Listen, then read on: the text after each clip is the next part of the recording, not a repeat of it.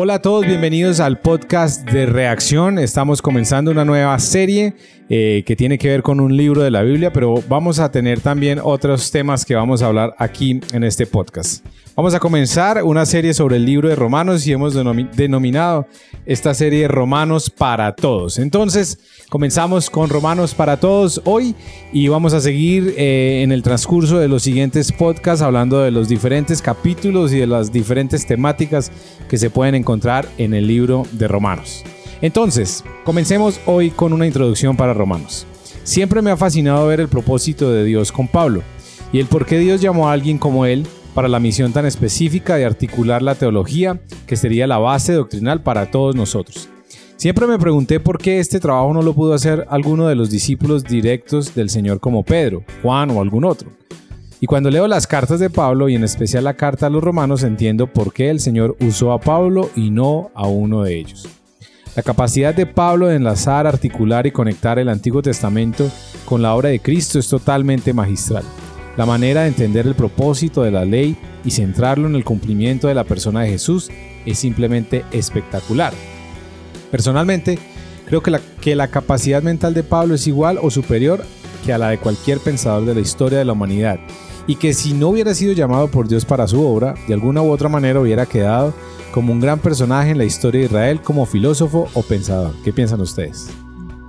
Sí, yo estoy de acuerdo, es que la manera que Pablo puede escribir más de hablar, es que porque no, no sabemos porque ya pero es más como la manera que puede escribir, la verdad, él es muy claro, él tiene una manera de, explicar las cosas tal vez complicados y también de una manera, de una fácil. manera fácil para gente que puede entender.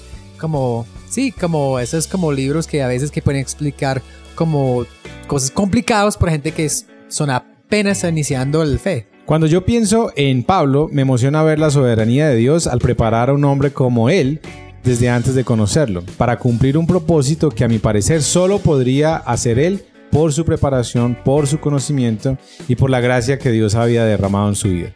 El de lograr entender y poner dentro de un pensamiento lógico lo sucedido en la obra de Jesús, en la obra de Jesús en la cruz y su resurrección. Que los discípulos vieron y experimentaron a viva voz y ahí en vivo y en directo, pero que en mi propia interpretación no lograron captar en su totalidad solo hasta algún tiempo después del evento y después de que Pablo articulara este evento de manera tan magistral. Yo veo en Romanos cómo Pablo de una u otra manera sistematiza su propio entendimiento del Evangelio, en donde la idea general del apóstol es explicar la salvación que viene por la gracia de Dios y que es recibida por fe. Y en este punto, por ejemplo, uno se da cuenta ¿Cómo ha sido tan importante el libro de Romanos para grandes hombres? ¿Se acuerdan ustedes quién realmente se convirtió al Evangelio leyendo Romanos? Martín Lutero. Martín Lutero, por ejemplo. San Agustín es otro. Yo estoy pensando en Romanos, la Biblia y yo sé como... Pero también, también por ejemplo, John, Wesley también, leyendo Romanos, dicen que entienden el Evangelio y, logran captar la obra de Jesús y sus vidas cambia cambian a partir de leer Romanos. Yo he, dividido la, la, carta de Romanos en dos grandes secciones que a su vez también están subdivididas, digámoslo así. Lo primero son de los capítulos 1 al 11, es lo que se podría denominar la sección doctrinal, lo que es la doctrina.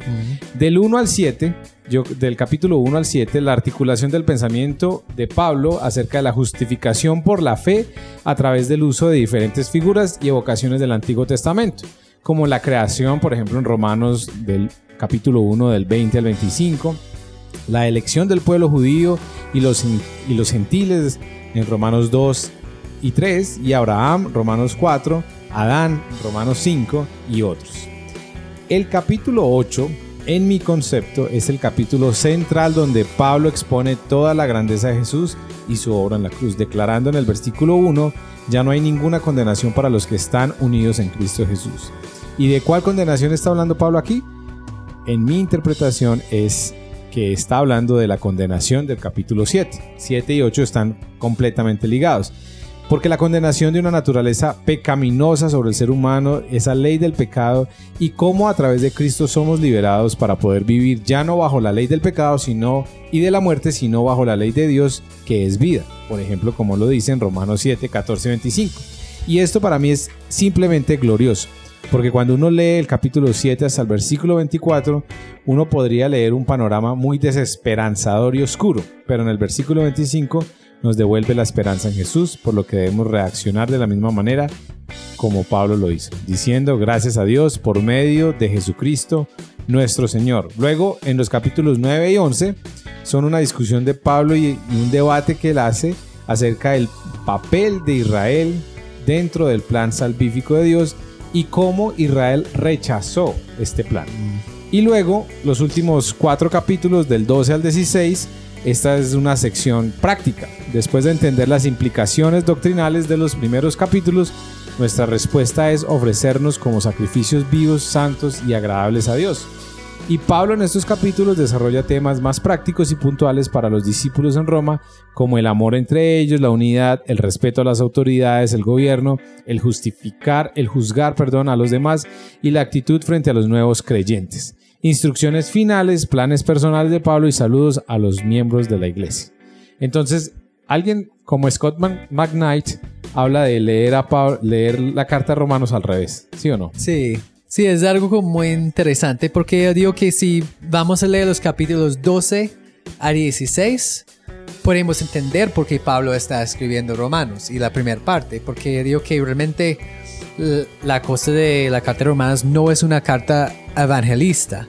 No. Evangelista, que realmente no es para convertir a la gente porque está escribiendo a gente que conocen a Cristo, los judíos y que son cristianos y también los gentiles que ya se han convertido también a cristianos.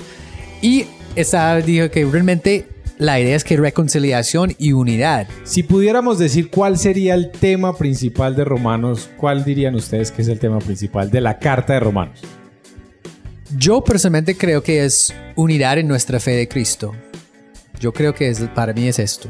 No, ahora se lo comentaba Jacob. Yo creo que es la doctrina básica de todo cristiano. Es, es el fundamento de todo cristiano. Yo creo que la carta de Romanos, el propósito principal de Pablo es articular una teología acerca de la salvación.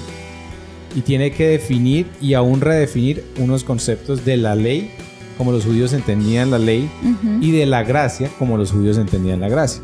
Porque creo que hay dos cosas importantes. Es de entender cuál era el propósito de la ley y explicar hasta dónde podía llegar la ley. Esas dos cosas me parece que Pablo las quiere hacer. Yo estoy de acuerdo de eso, pero yo creo con el propósito de esto que van a entender por qué tienen que ser unificados. Porque en Jesús... Y porque en Cristo se centra todo. Porque es importante. por eso sí, sí. Porque, por ejemplo, si hablamos primero del propósito de la ley, Pablo en medio de su argumentación desarrolla un concepto que me parece clave para entender el propósito de la ley. Y es que vuelve al recuento de la creación cuando la humanidad pecó, por ejemplo en Romanos el primer capítulo. Y en Romanos capítulo 5 Pablo desarrolla la idea de que el pecado entró por un hombre. Sin embargo, la justificación de toda la humanidad entró por otro hombre, que es Jesús. Y en el versículo 14, por ejemplo, dice, sin embargo, desde Adán hasta Moisés la muerte reinó. Lo que quiere decir que desde la caída de la creación hasta la ley de Moisés, la humanidad estaba perdida. Estábamos tan perdidos que no entendíamos aún lo que había sucedido al querer independizarnos de Dios. Estábamos tan perdidos que no sabíamos ni entendíamos lo que habíamos hecho, no sabíamos lo que era el pecado, no entendíamos las implicaciones de ese acto de rebeldía y por eso con la ley de Moisés comienza el primer propósito de la ley, que es ayudarnos a entender que estábamos mal, muertos completamente en nuestras pasiones y maldades, pero que mediante la ley empezábamos a cobrar una conciencia del pecado. Ese es el primer propósito de la ley. Tener una conciencia de qué es el pecado, porque antes no sabíamos eso. Sí, ahí yo creo que es algo muy importante de hablar. Porque muchas veces la gente dijera, bueno, entonces, ¿por qué no enviaron a Jesús de una vez? ¿Por qué esperaron tantos? ¿Por qué primero daron mandamientos? Exacto. Y yo creo que es algo que debemos que no hablar. ¿Por qué primero mandamientos? Miren, y yo creo que este es el primer propósito y el gran propósito de la ley. No salvarnos, sino hacernos conscientes de nuestra maldad. Y por esto mismo, Pablo en el capítulo 7, versículo 7 dice, si no fuera por la ley, no me habría dado cuenta de lo que es pecado. Antes de la ley estábamos sumidos, ciegos, entenebrecidos, sin saber lo lejos y lo mal que estábamos delante de Dios. Y miren esto, es como si la ley hubiese sido la preparación que Dios usó para que pudiéramos entender algo mucho mayor más adelante, porque no lo podíamos entender en ese momento como cuando a un niño se le enseñan operaciones matemáticas simples como sumar y restar para que en un futuro pueda descifrar teoremas y algoritmos, que de ninguna manera podría entender en ese preciso momento, pero que con las bases y con el tiempo indicado podría entender y podrá lograr entender. Y esto es lo que yo entiendo como lo que se llama revelación progresiva, en donde poco a poco y a medida de nuestra capacidad de entendimiento, Dios se va revelando y va revelando su plan hasta completarlo totalmente en la persona de Jesucristo. Entonces la ley fue en este sentido el medio que Dios usó para, para que el ser humano entendiera y cobrara la conciencia del pecado, de que habían cosas que no eran agradables a, a Él. Pero en sí no era el fin, sino el medio por el cual Dios estaba desarrollando su plan, lo que a mi forma de ver genera un segundo propósito de la ley, que es apuntar y señalarnos a Cristo como el cumplimiento del plan de salvación de Dios para su humanidad en donde la ley es el diagnóstico del pecado, pero Cristo es la cura del pecado.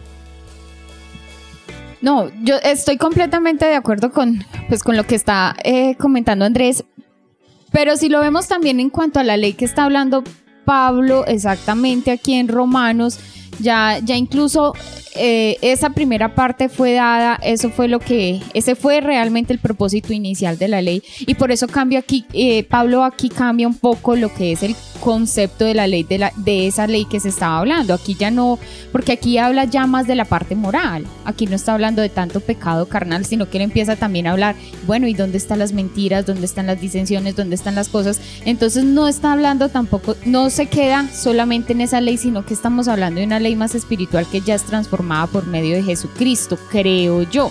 Porque ahí se cumplió mucha parte ahí eh, hasta donde, hasta la obra de Cristo se cumplió mucha, mucha parte y se entendió realmente cuál era el significado de esa, de esa ley, pero después de eso, ¿qué más hay? Sí, yo creo que por eso dijeron que la ley de muerte. Es cierto, porque eso es lo que es muy complicado. Es que yo voy a tener que cumplir todas esas cosas y el yugo de la ley es tan pesado es porque Jesús dijo que mi yugo es más leviano. Porque el yugo de, Jesús es que yo estoy trabajando con Jesús. No tengo un código que tengo que cumplir este, este, este. Ya que estoy cambiando más como Jesús, yo puedo ser diferente. Y es la cosa. Yo creo que Pablo es muy claro. Con Jesús todo cambia. Porque, y este es uno de los enredos de muchos cristianos, el tema de la ley y la gracia. De hecho, por ejemplo, hoy en día hay movimientos muy fuertes de cristianos que están volviendo a la ley, viviendo como los judíos vivían, de alguna manera mesiánicos o sionistas, porque entienden que hay que cumplir la ley para salvarnos o para ser mejores. Y Pablo de alguna manera dice la ley cumplía un propósito hasta Cristo. Ya de Cristo para acá la ley ya no tiene ese fundamento o ya no tiene esa prioridad en la vida. Y ahí es donde vienen las limitaciones de la ley, porque Pablo a través de la carta de los romanos hace un recuento de lo que la ley podía hacer y de lo que la ley no podía lograr. Por ejemplo, la ley no podía ni puede salvarnos, porque como ya vimos no era el fin, sino un medio que nos señalaba a Cristo. Y el hecho de guardar y obedecer la ley no nos salvaba, porque el problema era mucho más profundo que eso. Por eso Pablo en el capítulo 7 debate cuando dice que aún conociendo la ley y guardándola existe un deseo interno de hacer lo malo que no puede ser suprimido y es la ley del pecado, una ley mucho más poderosa que controla al ser humano y que lo lleva a la miseria. Y yo creo que algo que es, me gusta mucho aquí, que es que con la ley el enfoque era en Israel si ellos cumplen o no, o no. Y con Jesús, el enfoque es en Jesús. Completamente. Ya no es el enfoque, no es en nosotros. Es que ya no tenemos que hacer nada porque Jesús hizo todo por nosotros. Solo tenemos que creer en Él y cambiar. Exactamente, o sea, ya no se enfoca en ley, sino más en mi corazón y en los anhelos de mi corazón hacia Jesús. O sea, no es las obras que yo realizo, sin decir que no se van a realizar eh, ciertas conductas bien, sino simplemente qué es lo que hay en lo profundo de mi corazón. No se está, no se está hablando de las obras que usted realice físicamente, no es lo que usted, eh, si se pasó, si se, si se, perdón, si se pasó un semáforo en rojo, eso es lo que usted lo va a condenar realmente a usted lo condena o lo que hay en, lo que realmente importa para Jesús es lo que hay en el fondo de su corazón, que ahí la ley no tiene nada que hacer. por eso, por eso para, este, para esta introducción de Romanos es importante entender que la salvación y nuestra justificación no viene por méritos humanos, ni siquiera el del cumplir la ley de Dios.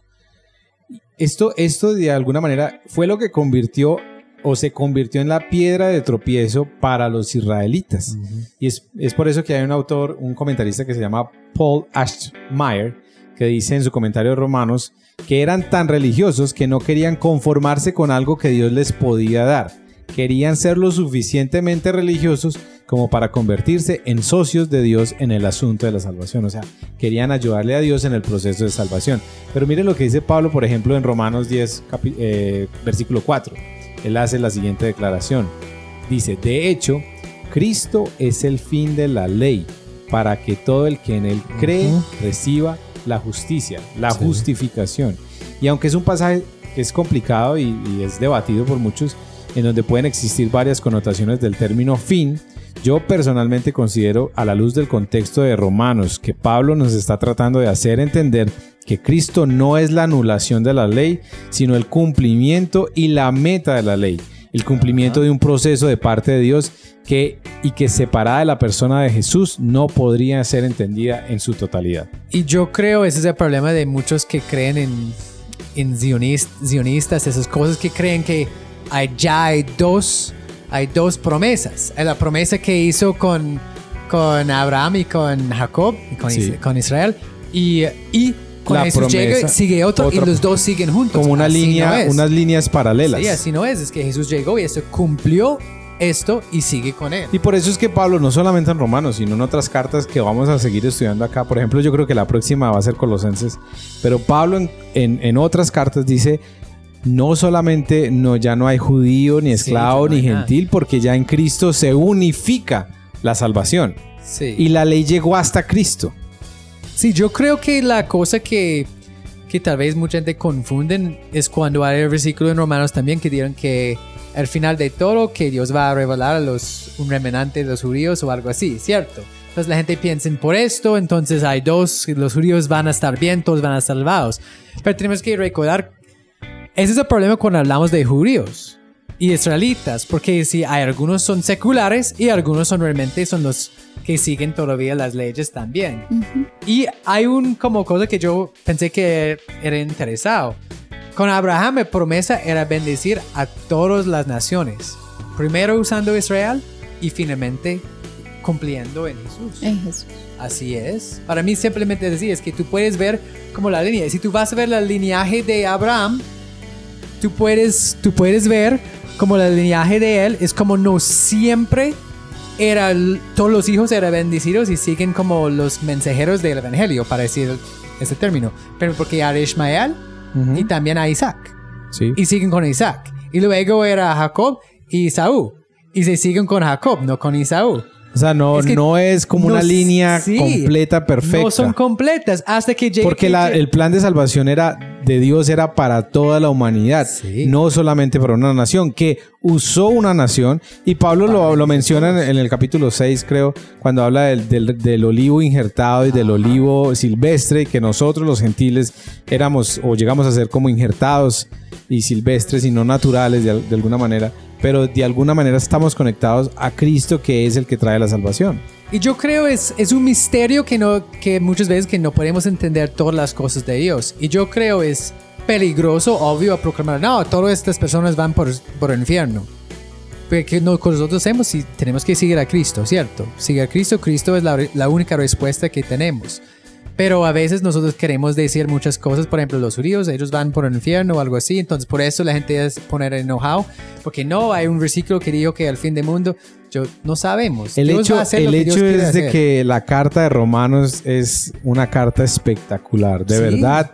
Yo creo que es la de todas, es, es excelente todo el contenido que tiene o sea, es, es que para disfrutarla mí es claro que sí, la respuesta es Jesús, es que Romanos es muy claro. Yo no entiendo cómo la gente lee Romanos y no entiende que en Cristo se centra todo y en Cristo eh, termina todo, pero comienza todo a la vez. Yo creo que, y no solo para nosotros, sino para las personas que están siguiendo los podcasts, leer Romanos o sea, centrados en Jesucristo es como la mejor forma de leerlo y es la mejor forma de entenderlo para nosotros y para los que van a empezar a, seguirnos con estos podcasts, es la mejor forma en la que vamos a poder entender todo lo que nosotros vamos a hablar y cada persona pues obviamente va a poder eh, sacar todo su comentario, va a poder sacar como todo, todo lo que Dios le habla, pero siempre siempre centrado en Jesucristo realmente. Obviamente toda la Biblia debe ser leída así. Exacto, que aún en el Antiguo Testamento se tiene que leer centrado, en, Jesucristo, pero que podamos ver, o sea, específicamente cuál es esa obra de Jesucristo que nos está mostrando Romanos. Creo que es la mejor forma en la que todos, y es un consejo que le podemos dar a todos los que están, nos van a seguir de ahora en adelante. Yo creo que es, por ejemplo, es que cuando hablamos de la ley de Cristo, es que cuando tú conoces a Cristo, yo creo que tú sientes la libertad y la gracia que tienes en Él. Y por eso tú quieres ser más como Él.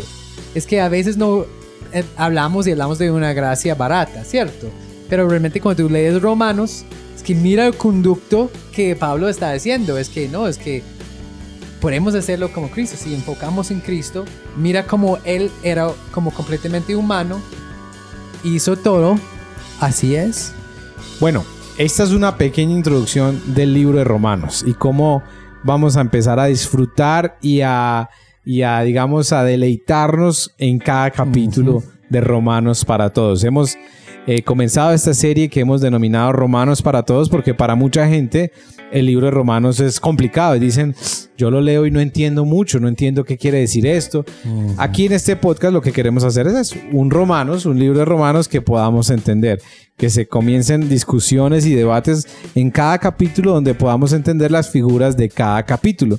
Vamos a usar para este podcast la versión traducción viviente. Entonces, para que sepan, vamos a leer los, el libro de Romanos en la versión de la nueva traducción viviente, que es una traducción dinámica, no equivalente, pero dinámica, que nos ayuda a entender un poquito más en un, en un, en un lenguaje actual lo que Pablo quería decir. Pero vamos a estar también comparando y mirando otras versiones en cada capítulo y vamos mirando las temáticas de cada capítulo. También queremos animarlos a todos ustedes que nos escuchan a que a través de las redes sociales de reacción puedan enviarnos preguntas acerca de los mismos capítulos, de lo que estamos leyendo o preguntas acerca de temas que quieren que trabajemos dentro de este podcast. O también para clarificar cosas, porque como estamos hablando, a veces sale cosas y ah, pero dijo tal cosa que y podemos explicar tal vez mejor. Sí, preguntas que surjan del mismo podcast o preguntas que tengan acerca de teología o acerca de,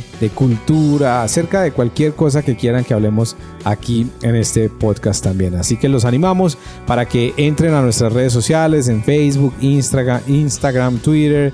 Eh, vamos a ponerlas por todas las redes de audio, así que por ahí nos pueden ayudar, que nuestros queridos webmasters nos ayudan a traer estas preguntas acá y poder compartirlas y poder discutirlas en este podcast que estamos comenzando de reacción y en esta serie específica de Romanos para Todos. Así que bueno, quiero darles las gracias, Nata, Jacob, gracias por compartir con nosotros este tiempo de podcast de reacción. Con mucho gusto. Nos vemos la próxima oportunidad. Entonces, la próxima semana seguimos con el capítulo 1 de Romanos para Todos y estén pendientes de todas las redes sociales de Reacción. Muchas bendiciones para todos. Chao.